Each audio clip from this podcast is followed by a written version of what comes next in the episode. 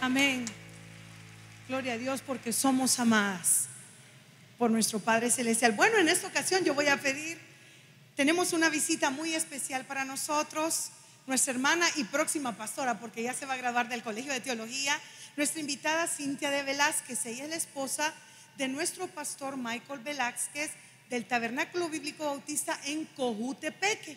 Cuando usted se vaya a pasear y le agarre la tarde de venir al San Salvador, pase por Cojutepeque, porque en la mera entrada principal de, la ciudad, ahí va a encontrar un tabernáculo. Para mí es un privilegio presentarla. Las conocí desde muy pequeñas. He tenido la oportunidad de estar con sus niñas también. Así que la recibimos con un fuerte aplauso, lo que el Señor haya puesto en tu corazón. Muchísimas gracias, ¿verdad? Primeramente a nuestro Padre Celestial por esta hermosa oportunidad, este privilegio, hermano.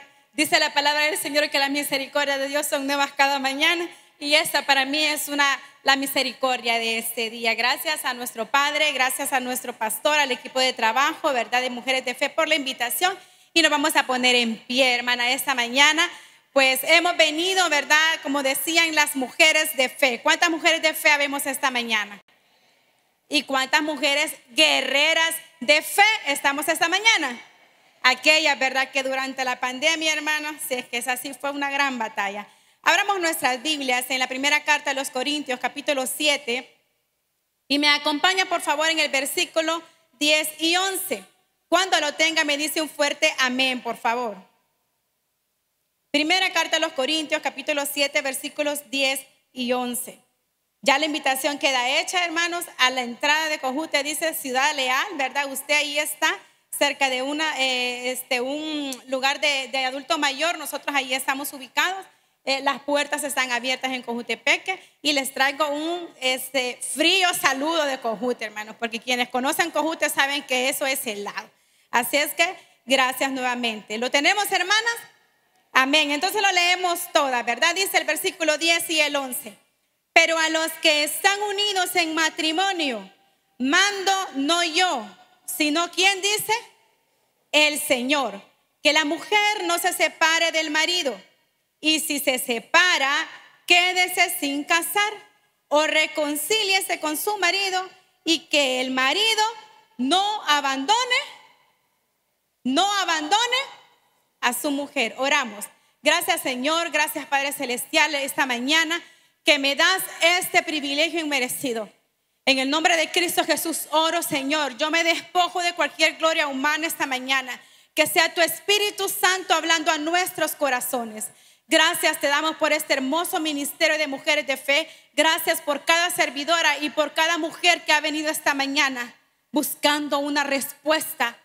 Porque hemos venido a un Dios de lo imposible. Aquel Dios que para nosotros algo no es posible para ti si lo es, Señor. Oro por el corazón de cada mujer quebrantada, pero también por el corazón de cada mujer agradecida que estamos esta mañana. Ahora te pedimos en el nombre de Jesús que hables a nuestra mente y hables a nuestro corazón para poner en práctica tu palabra. En Cristo Jesús oramos. Amén y amén. Nos podemos sentar, queridos hermanos, porque yo también sé que hay hermanos esta mañana, ¿verdad? Esta carta, hermanos queridas, ¿verdad? Para aquellas que sabemos, fue escrita por el apóstol Pablo a, una, iglesia que él fundó en su segundo viaje misionero. El apóstol Pablo estuvo año y medio en esta ciudad.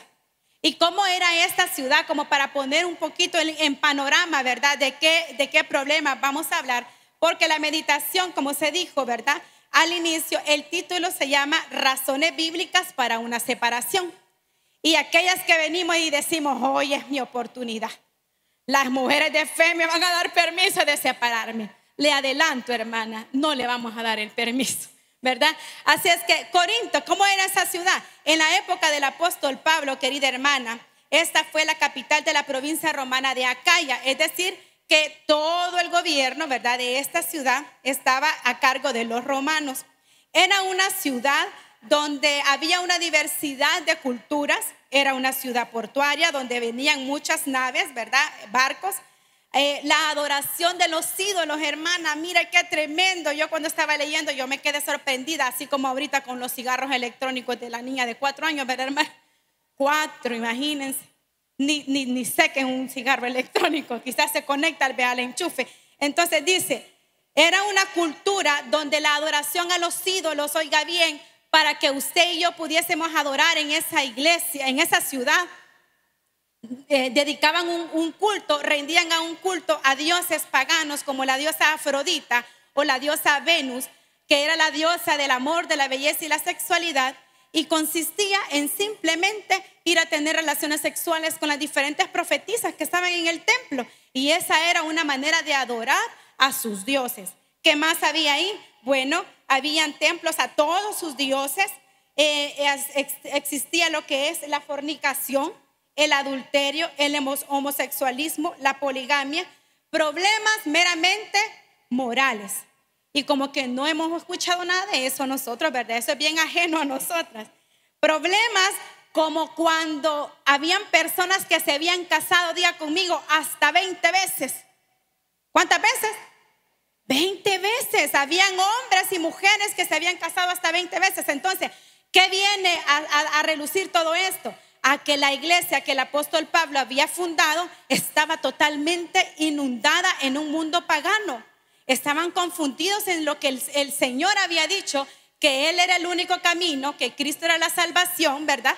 Entonces, la iglesia, como era una iglesia, diga conmigo, joven, diga conmigo joven, era una iglesia joven, un poco inmadura espiritualmente, entonces habían permitido que todo el paganismo llegara a la iglesia. Cuando el apóstol viaja, ¿verdad? Se va de, Corinto y se va para Éfeso, es ahí cuando él recibe esta carta y en el versículo 1 del siempre del 7 dice, en cuanto a las cosas de que me escribisteis, dice, ¿a qué se refiere eso? A que todos estos problemas que había que estaban en la ciudad habían llegado a la iglesia cristiana de Corinto y lo que había sucedido es que toda la gente estaba confundida. Llegaban donde el pastor que había quedado, donde los líderes, mire, mire, fíjese que yo ya me casé 15 veces pero quiero saber si me puedo volver a casar. Llegaban confundidas como que, mire, hoy fui al culto, pero en la tarde me toca ir a hacer el culto a Afrodita. Imagínense, hermanas. Entonces, había una total confusión y una perdición sexual en esa ciudad y en la iglesia, lamentablemente, en la que el apóstol llega en esas preguntas. ¿Qué más pasaba en esa ciudad? Bueno, le comento rapidito. Habían cuatro tipos eh, de matrimonio, cómo se podían, ahora vamos a entender por qué es que se habían casado hasta 20 veces. El primer matrimonio que se desarrollaba en, en esa época, ¿verdad? En la cultura romana, era el matrimonio contubernium. El matrimonio contubernium consistía en que yo, como la ama o amo de la casa, tenía un conjunto de esclavos, ¿verdad? Un grupo de esclavos. Y yo en contubernio con ellos permitía que dos esclavos se casaran y bueno, ¿verdad? Yo les decía, bueno, sí se pueden casar y pueden vivir en la casa. Pero al tiempo, si yo decidía separarlos y vender a uno de los dos, lo lleva, se iba para otra casa. Entonces el esclavo que quedaba conmigo lo podía volver a casar así las veces que fueran necesarias. Muchos de los cristianos que habían llegado a esa iglesia a congregarse fueron esclavos. Por lo tanto, también ya llevaban a la cola, diga conmigo, unos 15 matrimonios, ¿verdad? Por el contubernio. El segundo matrimonio que era muy común era el coemptium y. Los padres, este es el que consistía en que los padres, escuche bien, vendían a sus hijos llegando a una determinada edad para poder ser casados. Aunque por supuesto el joven no quería casarse, pero el papá sí, ¿verdad? Entonces, como ya eso era un, matrimonio arreglado, y eso tampoco está lejano a nuestra sociedad, hermana, si usted conociera en lugares al interior de nuestro país, como en los cantones, mujeres vendemos a nuestras hijas al que tiene dinerito, ¿verdad? Como dicen en el pueblo. El tercer matrimonio era el matrimonio usus. Este hermano consistía en que si usted ya llevaba un año de convivencia o en concubinato con su pareja, bueno, ya se podía casar, ¿verdad? Es como muchos, no aquí, por supuesto. Miramos, Vamos a probar a ver qué tal nos va. Vivamos seis meses juntos y si la hacemos, nos casamos. O vamos a ver si un año, si aguantamos un año, ya podemos, ¿verdad? Casémonos. También aquí en Corinto pasaba, yo sé que no aquí, sino que eso allá, ¿verdad? El otro, el otro matrimonio era el matrimonio ya de la gente con un estatus más alta, los nobles. Y de ahí viene alguna ceremonia que usted y yo conocemos. Esta se llamaba el confarriatio. Y consistía, pues, ¿verdad? Que ya ante una autoridad romana llegaba el esposo, la esposa, podían invitar de 5 a 10 testigos. La novia podía llevar un pequeño velo sobre su cabeza y ya existían las tortas, hermana, el pastel, ¿verdad? Que hoy no nos dieron pastel, pero vamos a venir el otro sábado, hermana el otro mes para comer pastel. Entonces ya podían llevar un pastel. ¿A qué se le recuerda esa ceremonia? A la que más o menos hace, la iglesia cristiana, ¿verdad? Usted así lleva a los invitados, la novia se pone un velo y hay torta y hay toda la cosa. Entonces, ese era el mundo, esos eran los problemas ese era el contexto de esta ciudad a la que el apóstol muy amorosamente les escribe y les dice en el versículo, ¿verdad? En el versículo 10, ¿qué les dice? Leámoslo por favor nuevamente. Pero los que están unidos en matrimonio, mando no yo, sino que dice el Señor. Muy bien. En nuestra actualidad, por supuesto, sabemos que existe para que usted y yo nos casemos ante un pastor, ¿verdad? Usted tiene que eh, haberse casado previamente ante una autoridad civil. Amén. ¿Cuántas abogadas hay aquí? Varias abogadas. Amén. Levanta la mano, Ali. Entonces, si no se casa por lo civil, no, no se puede casar por la iglesia porque tiene que llevar el acta, ¿verdad?, de matrimonio. Ahora, cuando usted y yo nos casamos, querida hermana, y yo vengo con el permiso de mi esposo, porque me dice, ¿qué va a predicar? La separación, le digo, vaya y de su testimonio, me dice, bueno, con su permiso yo lo voy a contar, le digo yo, ¿verdad? Diga todas las veces que me ha querido dejar. Vaya, le dije yo. Cuando nos casamos, hermano, nos casó nuestro pastor fundador. Y en este anillo que ando por acá, hay siete votos. Nosotros los escribimos en una Biblia porque no tuvimos la oportunidad de decírnoslos en el momento de la ceremonia. Y así, el lunes 30 de mayo acabamos de cumplir 13 años de matrimonio y nos hemos sentado con otra pareja. Mira, ya siete, tres, tres votos, le dije yo, ya no están en el anillo. en el anillo sí, pero en la práctica ya no hay tres votos. Y me di cuenta que a mis 13 años, hermano, se me han ido tres votos. ¿Y cómo así? Porque entre esos votos que usted hizo el día que usted decidió y dijo, acepto a este hombre, acepto a esta mujer, usted prometió ante el pastor y ante Dios amor, fidelidad, comprensión. ¿Qué más prometemos? Paciencia, ¿qué más prometemos? Eh, ah, estar en la pobreza, dice la hermana, ¿verdad? Pero qué difícil es estar en la pobreza en el matrimonio, hermano. Y a mí se me ha ido la dulzura, porque fue uno de los que escribimos ahí en el papel. La dulzura y la ternura se me fueron. No sé dónde quedaron.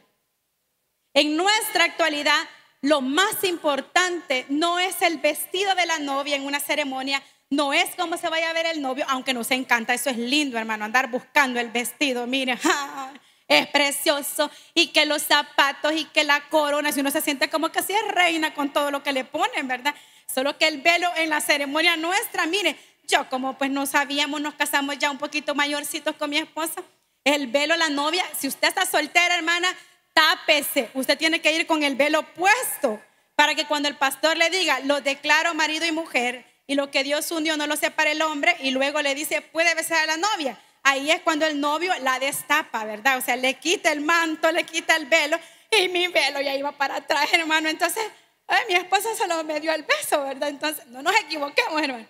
Pero ¿sabe cuál es lo importante de la ceremonia? Son los votos. Los votos que usted y yo hicimos y dije yo, Señor, acepta al pastor, no, bueno, sí era pastor, pero no dijo así, acepta a Michael Velázquez, ¿verdad? Hernández como legítimo, sí. En las buenas y en las malas, acepto. En la pobreza y en la riqueza, acepto. Hasta que la muerte lo separe, acepto. Pero sabe una cosa, si bien es cierto, yo esos votos van puestos en práctica con mi esposo o mi esposa, ese compromiso lo hice ante Dios. Y eso es lo que el Señor esta mañana quiere exhortarnos. Andamos buscando excusas que nuestro pecado quiere venirse a acomodar a la Biblia y déjeme decirlo que eso jamás va a ser. Estaba leyendo yo acerca de las algunas razones por las cuales los terapeutas y los psicólogos reciben las, las terapias y las consejerías. Y las razones más comunes en las que concluye una terapeuta de pareja es la falta de comunicación. ¿Cuántos de nosotras que estamos acá, querida hermana, y no me va a dejar mentir porque ya les voy a contar yo que sí es cierto que he querido dejar a mi esposo, pero no he podido? ¿Cuántos de nosotros la comunicación con el esposo no funciona? Solo está hablando uno, ¿verdad? Fíjate que esto, que lo otro, y el esposo, pero esa no es comunicación porque no hay una retroalimentación. ¿Cuándo fue la última vez, querida hermana, que usted oró agarradito de la mano con su esposo? ¿Cuándo fue la última vez? El día de ayer, ya para venirme, ¿verdad? Porque como estoy yo estudiando aún aquí en el colegio, me dice mi esposo, apúrese, se vamos a orar. ¿Cómo que si es compromiso la cosa, verdad? Que ya se va, me dice, pero oró conmigo. Cuando hemos pasado diferentes pruebas, me dice, venga, se me dice. Es que mi esposo es bien religioso, hermano, es bien, no religioso, él es bien cristiano. Ínquese, hermano, y mire, que no, me dice, oremos. ¿Cuándo fue la última vez que oró con su pareja? ¿Cuándo fue la última vez que oró por él? Muchas estamos aquí al revés, orando, pero para que el Señor, mira Señor, que me pase como Abigail, ¿verdad? Que se me, que se me vaya, llévate a mi esposo. No, hermana. Tenemos que orar por el esposo. Por eso es que no hay comunicación. Creemos nos creemos demasiado buenos. Nuestra sociedad ahora está pues de que eh, ya tener un título universitario no es suficiente. Usted tiene que ir subiendo, subiendo a tener cinco o seis títulos universitarios. ¿Y qué pasa? El esposo se dedicó a trabajar, a subir su rango profesional, a tener sus títulos universitarios y nosotras nos dedicamos a cuidar de nuestros hijos. Obviamente no fuimos a estar estudiando, ¿verdad? Estudiamos, yo ahorita estoy cursando sexto grado y primer grado nuevamente. Cuando está ese desnivel empieza la injusticia y dice, no, ya está mi mujer, ya no está a mi nivel. Me sirve de estorbo, no me permite crecer, no me permite, ¿verdad? Entonces, esos pensamientos negativos, esas, esas excusas humanas que ponemos, mira hermana, la falta de confianza, cambio de prioridades y por supuesto las infidelidades. Perfectamente sabemos, hermanos, que hay situaciones difíciles que van a llegar a nuestras vidas y nosotros no vamos a hallar qué hacer. Pero nosotras, las mujeres de fe, que dijo la hermana Patti, las guerreras de fe que hemos estado esta mañana, no busquemos excusas humanas para separarme del esposo que Dios puso en mi vida.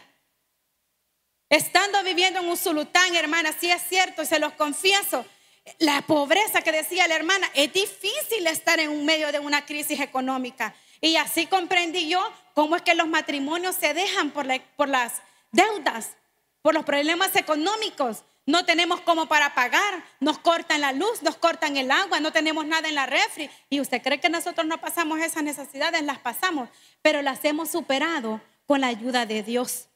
Y usted y yo muchas veces andamos buscando la ayuda donde no es. Diga conmigo, donde no es. Porque tenemos que ir a nuestro Padre Celestial cuando venga algún problema económico, hermanos, en el nombre de Jesús se lo aseguro, que es nuestro Padre quien paga nuestras cuentas. Es nuestro Padre quien paga nuestras deudas. Aquellas que nos hemos dedicado a la crianza de nuestros hijos, a mí me costó aceptar eso, hermano.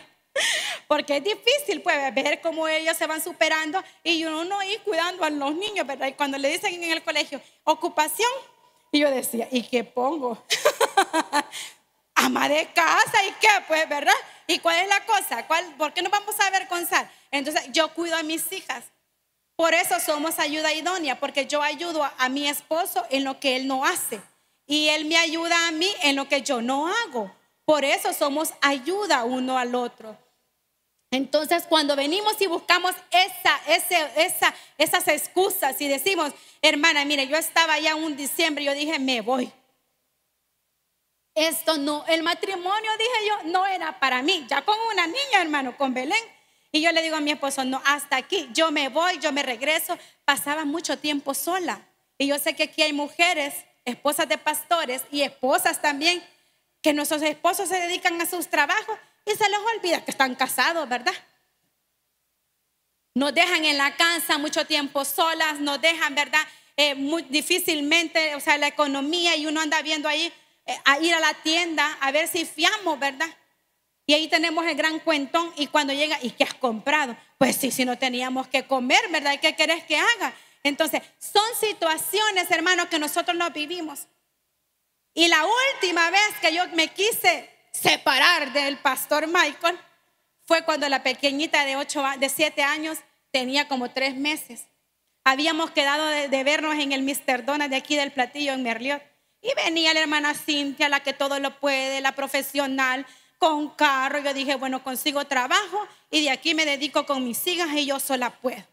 Pero esos no son los planes de Dios. Venía yo en el carro, hermano, en la cita con mi esposo, que ya iba a ser mi ex esposo, según yo, ¿verdad? Esperándome en el, en el Mr. Dona. Y agarro la holguín, hermano. Y yo manejando, mire, y la Miranda Miranda se llama la niña, venía en la, en la, silla de, bebé atrás. Y yo que doy vuelta para incorporarme el hermano y la silla se me destrabó y Miranda salió así volando. Y yo freno, yo dije, Dios mío, ¿qué pasó aquí? Esta niña se me desnucó, se me descabezó. Y empecé, Señor, perdóname, no me quiero divorciar. que no sé, yo, hermano, yo con el timón y con las luces intermitentes yo dije, Señor, que esté viva, que esté viva, porque la niña tenía ni tres meses. Y cuando voy a abrir la puerta, me bajo, abro la puerta de atrás y con cuidadito, porque si abría, se salía la niña, ¿verdad? Y ahí estaba pegada en la silla, fíjese, o sea, que fue la silla la que se destrabó.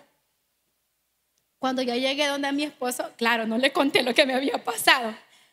Pero mire, respire profundo. Recapacité, hermano. Así de sencillo. Yo dije, no, Señor, no es esto lo que tú quieres. Si yo prometí ante Dios cumplirle, serle fiel y estar con mi esposo en las buenas y en las malas, ¿y qué estoy haciendo? Y aquí estamos. Ya cumplimos 13 años, hermano. Y nuestras niñas están bien, gracias a Dios. Nosotros como les decía, ¿verdad?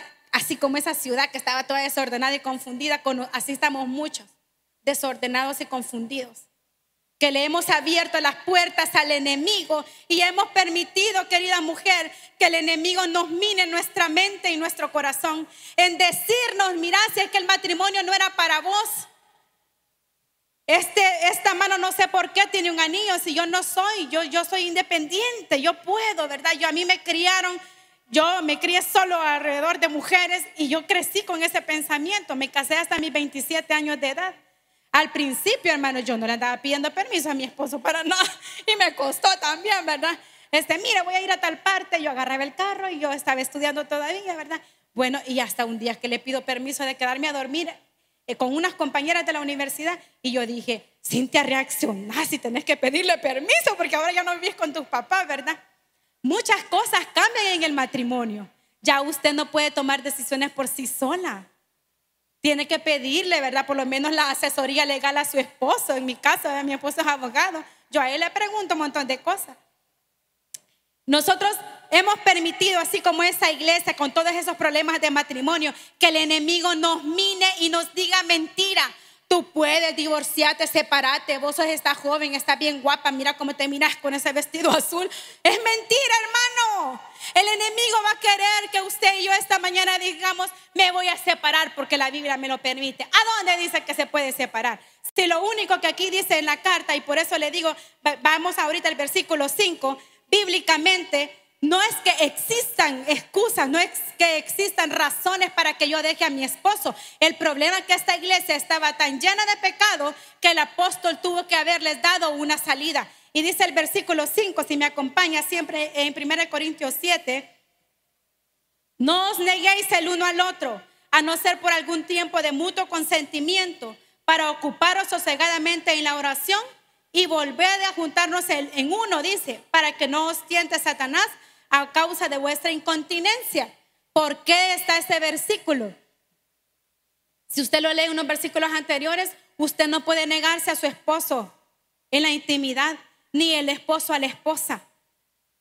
Esta iglesia había creído de que las relaciones sexuales dentro del matrimonio me quitaban espiritualidad. Entonces yo lo que tenía que hacer era negarme. No, no, no, hoy no. Y la única manera que ahí dice, no os neguéis el uno al otro. ¿Por qué? Porque cuando usted se casó, ¿verdad? Le, ya es parte de su esposo y su esposo es suyo y de nadie más. Amén. Amén o no amén.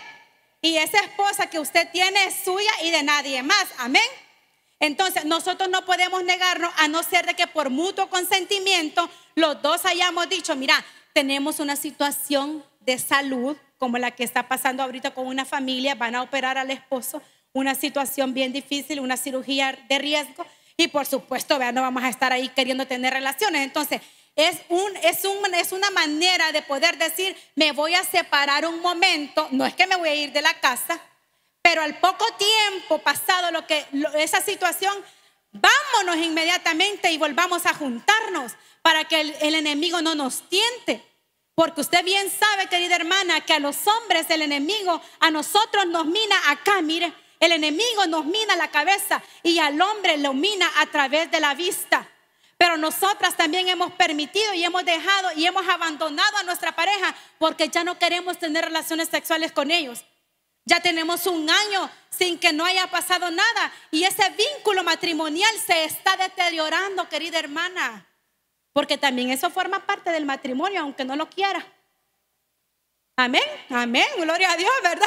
Eso forma parte del matrimonio. Y si usted y yo no lo estamos cumpliendo, usted está dejando que ese enemigo entre en la, en la mente de su esposo, en los ojos de su esposo. Luego dice, primeramente por mutuo consentimiento, pero por un tiempo pequeño, probablemente, como dicen muchos predicadores, por el, nuestro periodo, ¿verdad? menstrual, por una operación, porque nació bebé, etcétera. Ahora, la mujer dice en la segunda, en la segunda situación, la mujer no se separe de su marido. En esta ciudad, las mujeres habían, había surgido un grupo de mujeres feministas que se habían, eh, tenían unos cuerpos bien esbeltos y, jugaban a la jabalina contra su esposo, o sea que eran bien, ah, bien competitivas. Querían, no querían sentirse de menos, querían sentirse superiores a sus esposos. Y por eso la mujer si se le quería, si se le antojaba, dejaba al esposo. Y el apóstol le dice, no, mujer, ¿qué dice ahí? La mujer no se separe de su marido. Y si se separa, quédese sin casar. Y yo comprendo perfectamente que aquí podemos saber mujeres que hemos sido violentadas físicamente que haya violencia física en nuestros hogares. Y yo le quiero decir una cosa, querida hermana. El defensor número uno de la mujer indefensa, de la mujer que está siendo maltratada físicamente, de la mujer que está siendo maltratada moral y espiritualmente, se llama Jesucristo. Y si usted y yo esta mañana venimos a Él y le decimos, Padre, ayúdame, yo necesito salir de esta situación, de esta violencia. Dios es el protector de nuestras vidas y por lo tanto Dios no desea eso. Y no podemos quedarnos calladas tampoco. Porque muchas veces también nuestros hijos están siendo violentados y no puede usted ser parte de esa, de esa, de esa situación. Hay, hijos que han sido violados, están siendo abusados sexualmente y nosotros no decimos nada. Usted inmediatamente tiene que poner cartas en el asunto. Esto no puede seguir pasando porque está atentando con la integridad. Sé que hay situaciones difíciles como cuando un esposo cae en drogadicción, en vicios, y le toca a usted llevar la carga. Pero ¿qué dice cuando nos, casan, ¿verdad? En las buenas y en las malas, en la enfermedad y en la salud. si, si, su esposo ha caído en una de esas situaciones, hermana, con el poder de Cristo Jesús, ese hombre puede salir del vicio, puede salir de la infidelidad, puede salir de la mentira. Pero nosotras mujeres hemos permitido también tristemente que el enemigo se meta en nuestras casas Hemos dejado la puerta abierta para que el enemigo a través de esas redes sociales, hermanos, se meta a través de las supuestas consejerías, a través de los supuestos amigos, de las amigas. Esos mensajes de texto, hermana, dice, si se separa, quédese sin casar. Decía la hermana, bueno, voy a pagarle con la misma moneda. Yo conozco de mujeres que han perdonado la infidelidad, pero ellas no le han ido a ser infiel a sus esposos por desquite. A nosotros ya les dije, nos defiende aquel que tiene todo el poder y recibe toda la gloria y la honra, que es nuestro Señor Jesucristo. Amén, gloria a Dios. Si nosotros estamos pasando por esa situación y dice la hermana, mire, yo le perdoné la infidelidad, qué bueno. Y la felicito, gloria a Dios, porque la palabra nos manda a que nos perdonemos unos con otros, ¿o no? Pero cuando no está el perdón en mi vida, difícilmente yo puedo perdonar a aquel que me daña y me perjudica. Entonces, cuando dice acá, eh, siempre en el versículo 9, 10 y 11 que estamos, la mujer no se separe de su marido. Y si se separa, quédese sin casar. Hermana, si usted va a tomar esa decisión por una infidelidad, porque su esposo está recibiendo terapias por la drogadicción, porque su, su esposo, ¿verdad?, está en una situación difícil de salud, Vamos nosotros y quedémonos sin casar, hermanas. No andemos buscando ahí, ¿verdad? Esos términos que hace 40 años no existían del sugar daddy, del mom daddy. ¿Cómo es? No, ¿cómo es man, sugar, sugar man? Eso es. Eso, hermana. Usted ha permitido que el enemigo le meta eso en su cabeza. Las cosas del mundo, así como estaba de, pervertido sexualmente, así está nuestra sociedad. Pero no permitamos que en nuestra casa entre ese desorden a través de esas redes sociales, a través de esas malas amistades. Yo, hermana, tengo mi consejera, mi consejera personal y es otra u otro que está en peores circunstancias nuestras. Vamos a la Biblia y busquemos consejo, hermana. Cuando usted y yo digamos, Señor, yo ya no puedo, vaya y como me decía mi esposo, ínquese y clámele al Señor para que Dios le cambie la vida a ese hombre. Pero antes de orar por su esposo, oremos por nosotras, porque necesitamos ser renovadas. Que diga conmigo, necesitamos ser renovadas, renovadas en nuestro espíritu. La otra situación, cuando luego en el versículo, si me acompaña en el 10, pero los que están casados, mando, mando, no yo, sino el Señor, que la mujer no se separe del marido. ¿Verdad? Esas mujeres rebeldes que existían en Corinto, hermano. Porque sí que habemos mujeres rebeldes. Dice, y si se separa, quédese sin casar. ¿O qué dice ahí? ¿O qué dice ahí? Reconcíliese con su marido, hermana. ¿Dónde están esos votos que usted le prometió a Dios que iba a cumplir con su esposo? Aquí veo a una querida maestra y admiro y a mí me encantan sus fotos. Ella sí que disfruta a su esposo. A mí me encanta ver a la Porque mire, a donde va él, va ella. A donde va ella, no va él. Sino también ahí va, hermano. Mire, y como que novios son, pues. Ya después de casi más de 20 años de matrimonio y nosotros tenemos apenas dos años, tres años de matrimonio, ya no nos agarramos en la mano. Ay, hermana, es que usted viera, no ha vivido lo que yo he vivido, ni usted tampoco lo que yo he vivido, hermano, es que estamos iguales. Pero de que hemos tenido problemas matrimoniales, todas hemos tenido problemas de pareja. Las que están solteras, gloria a Dios. Felicidades, hermana. Las que están por casarse, ya saben. Vayan a buscar los mejores votos, no el mejor vestido. Vayan a buscar esos votos que usted va a prometer y va a cumplirle a su pareja. Ahora, la otra, la otra razón cuando dice reconcíliese, busquemos la reconciliación porque el consejo de esta mañana no es que se separe. Es que vaya y reconcíliese, hermana, porque de todas maneras usted ya está separada de su esposo. No nos hablamos en casa, no tenemos esas relaciones sexuales como le digo, hacemos lo que nosotros queremos. Decido yo irme, la, ay, me voy por donde mi mamá 15 días y no pasa nada. Reconcíliese y dice ahí que no es mandato de hombre, sino que lo ordena el Señor. Y por última, la, otra, la última razón, el hombre dice, no abandone a la mujer. Porque también, obviamente, esos hombres, al ver que sus mujeres eran grandes rebeldes, que se iban, ¿verdad? Y andaban viendo que volverse a casar porque vivían un año en concubinato y como no me funcionó, me voy a casar con, con otra, ¿verdad? Y así vamos, de concubinato en concubinato en concubinato. Entonces no se puede, hermana. El hombre dice, no abandone a su mujer. Y si usted y yo hemos sido abandonadas, hermana, mire mi esposo, yo estaba escuchando ¿verdad? Que le dijo, mira, voy a ir, tengo una reunión de trabajo y el que ya no llegó, pero pasaron ya 15 años y ese hombre no volvió. Entonces usted y yo hemos sido abandonadas y cómo vamos a hacer, pues, para poderse reconciliar si, ni se sabe, si no se sabe ni el paradero del esposo. Entonces, en ese caso, usted y yo hemos sido mujeres abandonadas involuntariamente. La separación no ha sido porque usted quiso, sino que porque fue abandonada. En ese sentido, nosotros tenemos una conocida hermano que mira, esa muchacha le dedicó seis años de matrimonio, diez años de noviazgo y después de seis años de matrimonio el muchacho dijo, hasta acá, hasta acá llego. La dejó, la abandonó.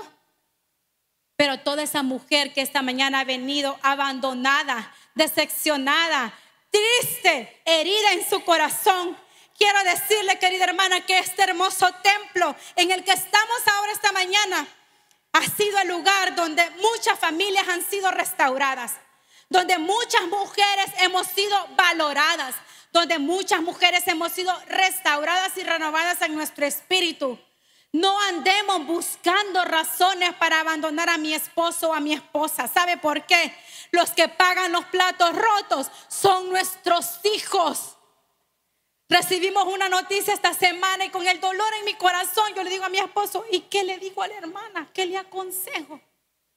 Le han dado una condena a su hijo de más de 100 años. Un joven de 25 años que comenzó a estudiar teología cuando nosotros, cuando yo comencé aquí en este edificio. ¿Qué palabra de ánimo le dice usted a esa mujer? ¿Dónde estaba papá? ¿Dónde estaba mamá cuando mis hijos, cuando nuestros hijos se hicieron alcohólicos?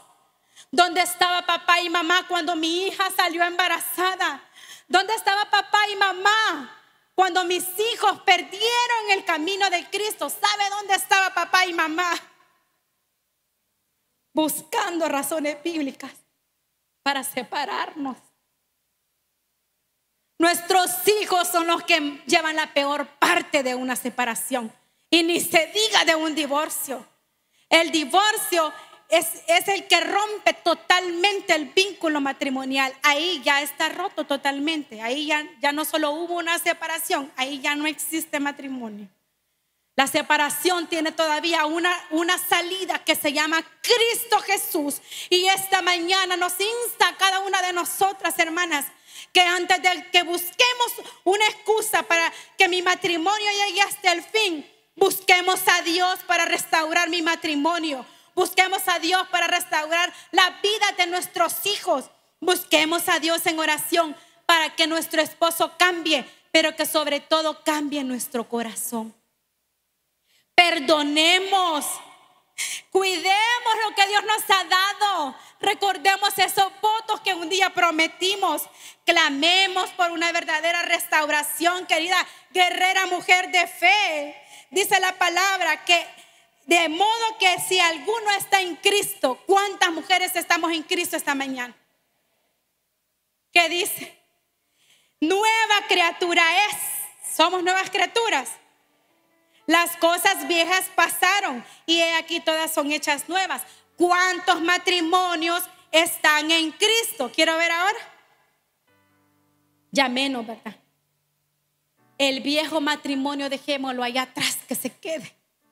Porque en Cristo Jesús a partir de hoy mi matrimonio tiene, en el nombre de Jesús, tiene salida. Tiene restauración, tiene una puerta que se llama perdón, tiene una puerta en la que mis hijos, porque cree, querida hermana, que hay juventud, hay una generación de jóvenes que ya no se quieren casar, que ya no quieren tener hijos, que ahora andan con esa onda, como dicen, de que yo tengo un perrijo y le celebro el cumpleaños a mi gatijo, a mi perrijo. Esos no son los planes de Dios. Los planes de Dios fueron varón y hembra los creó, por lo tanto dejará el hombre a su padre y a su madre y se unirá a su mujer y serán una sola carne. Y nos mandó a que nos multiplicaran. Nuestros hijos no se quieren casar probablemente por el testimonio que nosotros les estamos dando en la casa. Y tenemos nosotros el poder en nuestras manos. Diga conmigo, tome su Biblia, tómela. Diga conmigo, tenemos el poder de que mi hijo y mi hija tengan un mejor futuro. Pero ese poder no se lo va a dar el abogado, la jueza de familia, sino que se lo va a dar Cristo Jesús. Gloria al Señor, ¿verdad? Gloria a Dios. Hermana, es que usted no me entiende. Yo ya no amo a mi esposo. Y aquí le, aquí le va el otro strike, ¿verdad? Dice la palabra en primera de Juan 4:8, Dios es amor y todo aquel que ama es nacido de Dios y conoce a Dios. El que no ama no conoce a Dios. Si usted dice que no ama, usted no conoce a Dios. Tristemente le digo que usted no conoce a Dios. Porque dice la palabra, ¿verdad? Eh, el que no ama no conoce a Dios porque Dios es amor. Amados, amémonos unos a otros. Y quiero compartirles, yo se los leo, no se preocupen. En Colosenses 3, 13 y 14 dice la palabra del Señor, soportándonos unos a otros y perdonándonos unos a otros. Si alguno tuviere queja contra otro, de la manera que Cristo os perdonó, así también hacedlo vosotros. Y sobre todas estas cosas, vestidos de amor, que es el vínculo perfecto. Y si, y si estábamos diciendo que Dios es amor, ¿de qué me tengo que revestir? De Dios. Revistamos nuestro matrimonio, revistamos nuestras relaciones personales y familiares de Dios. Porque solamente en Él hay libertad, como dice esa palabra, ¿verdad? Solamente Él es un río que me da agua, agua viva, agua de vida para salvación eterna de mi alma. Esta mañana, querida hermana, ya no busquemos esas razones y esas excusas, ni humanas, ni tratemos de ver qué me dice la Biblia para dejar a mi esposo, yo no lo aguanto. Prometimos paciencia, prometimos amor, prometimos comprensión. Volvamos a esos votos y recordemos el compromiso que Dios nos dio. Y solo para terminar, yo les quiero leer, diga conmigo, palabras de Jesús. Pero dígalo fuerte, hermana, palabras de Jesús. Estas son palabras de Jesús. Mateo 19, versículo 6. Así que no son ya más dos, sino una sola carne. Cuando usted se casó, ya no es la hermana Cinta y el pastor Michael. Ahora somos una sola carne y el matrimonio no puede ser disuelto, hermana. Lo siento mucho. Por tanto, dice la palabra, lo que Dios juntó, no lo separe el hombre. Y eso aplica, ¿verdad? A que no lo, puedes, no lo puede separar ni siquiera ninguno de los cónyuges. Si usted ya vivió esta situación de separación o divorcio, hay un Padre, como dice nuestra hermana Patti, celestial, que nunca me va a pedir el divorcio, que nunca me va a abandonar, que nunca va a dejar que pase hambre ni yo ni mis hijos, porque ese Padre celestial, que es Dios en nosotros, nos cuida, nos ama y nos da nos ha dado esa salvación de nuestras almas. Ya ve que para todo hay salida. Pero como nosotros queremos ser como esas mujeres de Corinto rebeldes, busquemos a Dios en oración. Y digamos, como dice nuestro Señor, ¿verdad? Ya no son más dos, sino que una sola carne. Por tanto, lo que Dios juntó, no lo separe el hombre. Gloria al Señor, hermano. Vamos a darle un fuerte aplauso al Señor. Y esta mañana yo le invito a usted que está aquí esta mañana y probablemente no ha recibido a Cristo Jesús en su corazón. Usted quiere ser una mujer renovada. Usted quiere ser una mujer limpia de corazón, como dice Salmo 51:10. Renueva, Señor, ese espíritu recto dentro de mí.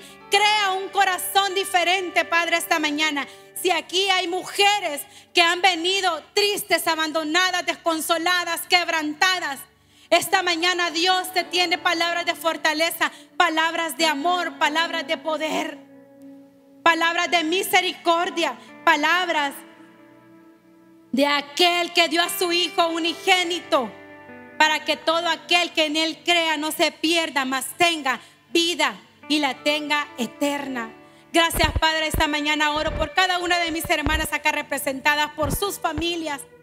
Porque si hay corazones, Señor, quebrantados y tristes en el nombre de Jesús, yo oro para que sean sanos. Para que si hay matrimonios o relaciones de familia quebrantadas, para que tú restaures ese corazón, para que tú restaures esa familia, para que tú restaures esa mujer que ha venido con muchas dudas y ha venido confundida esta mañana. Gracias te damos, Señor, porque tenemos un lugar donde podemos venir a adorar libremente, abrir tu palabra y dejar que tu Espíritu Santo obra en nuestra vida, Señor. Gracias, Padre, porque tus propósitos y tu deseo en un inicio fue en orden. Varón y hembra nos creaste. Varón y hembra nos creaste, Señor, y esta mañana oro por cada una de los pastores, por cada uno de los miembros del equipo de trabajo de mujeres de fe, por toda esta iglesia hermosa, para que todo lo que se haga aquí sea eso, en tu nombre, restaurar familias, restaurar matrimonios, restaurar juventud.